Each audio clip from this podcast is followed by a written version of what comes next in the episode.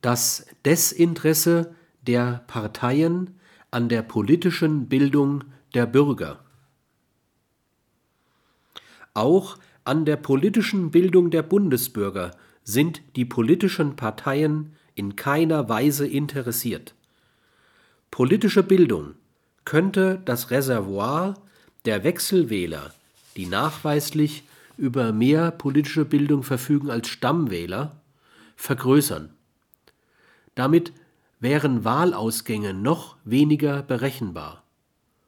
Populistische Spielchen, das wichtigste strategische Instrument der Parteien auf der Suche nach Stimmenfang politisch unbedarfter Bundesbürger, würden als solche durchschaubar und damit sinnlos. Eine Partei, deren Vorsitzender offensichtlich lügt, um Stimmen zu gewinnen, würde seine Partei unwählbar machen